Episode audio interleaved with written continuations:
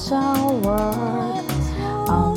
swearing social world. I'm swearing on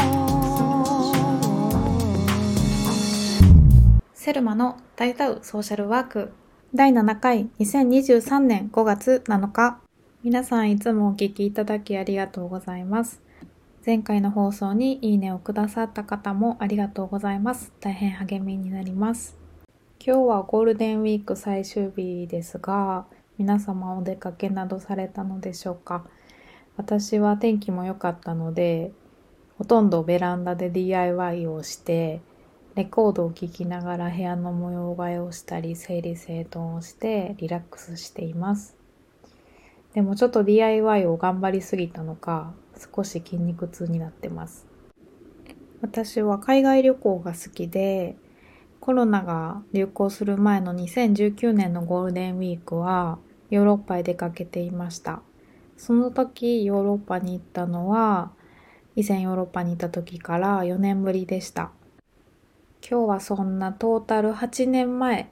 2014年から2015年の経験をお話ししたいと思います。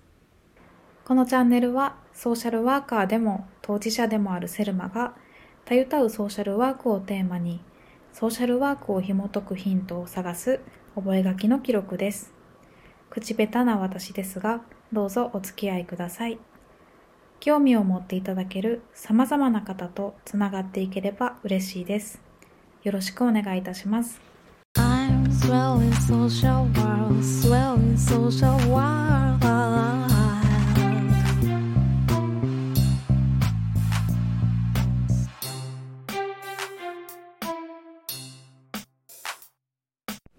私の地元の小さな村では1200年以上続くお祭りがあります。そんなお祭りの歴史が国立歴史民族博物館で展示されているので先日見に行ってきました。遠く離れた関東で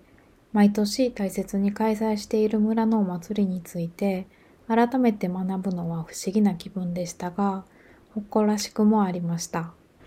私は生まれ育ったその小さな村がとても好きで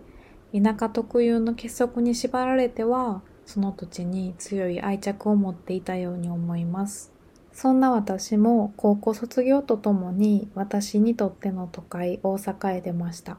どこかに自分の居場所を探したくて20歳頃初めて海外に行ったことを機に拠点を転々と移しながら何度か日本も離れました。海外の中で長期滞在したのはワーキングホリデーで渡ったヨーロッパの北に位置する島国アイルランドです。だいたい北海道くらいの小さな国です。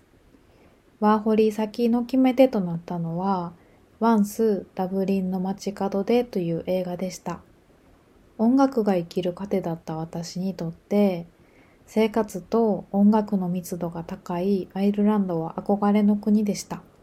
ワンスの主演のグレン・ハンザードとマルケタ・イグノーバの二人にライブでお会いしてお話しできた時には、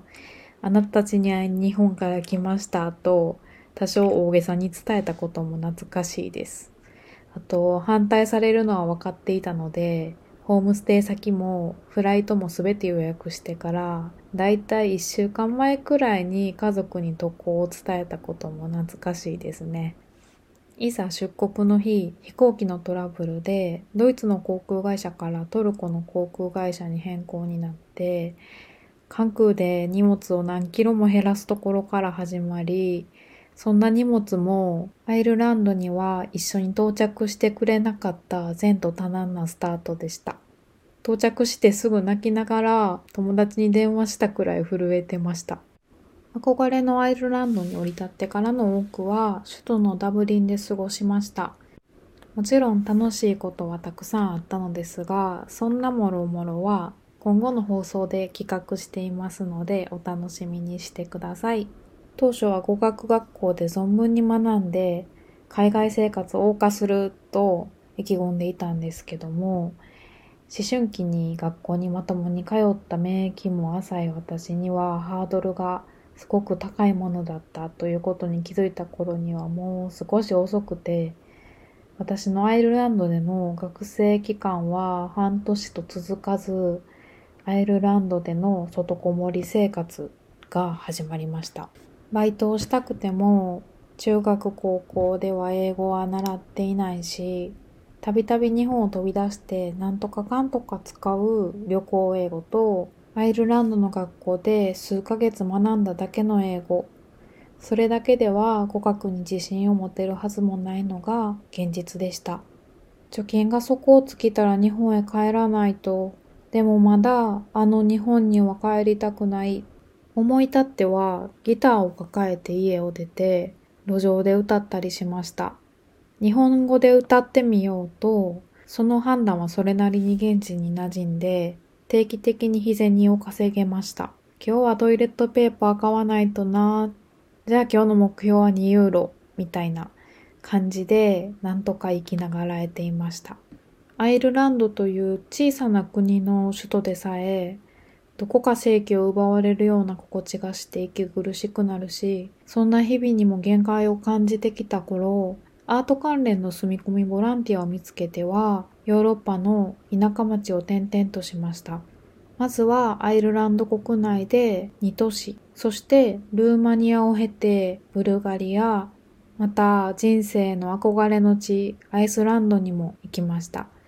特別に意識しなくても気づけば全て田舎の過疎地を選んでいました。この辺りはまた別立てで詳しくお話ししたいなと思っています。住み込みのアートボランティアは同じ頃地元の村で幼馴染たちとアートや文化活動を行っていた私にとっては大きな学びのあった期間です。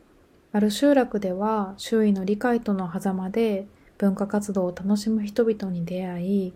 ある集落では崩れた家が立ち並ぶ過疎の果てを目の当たりにしました。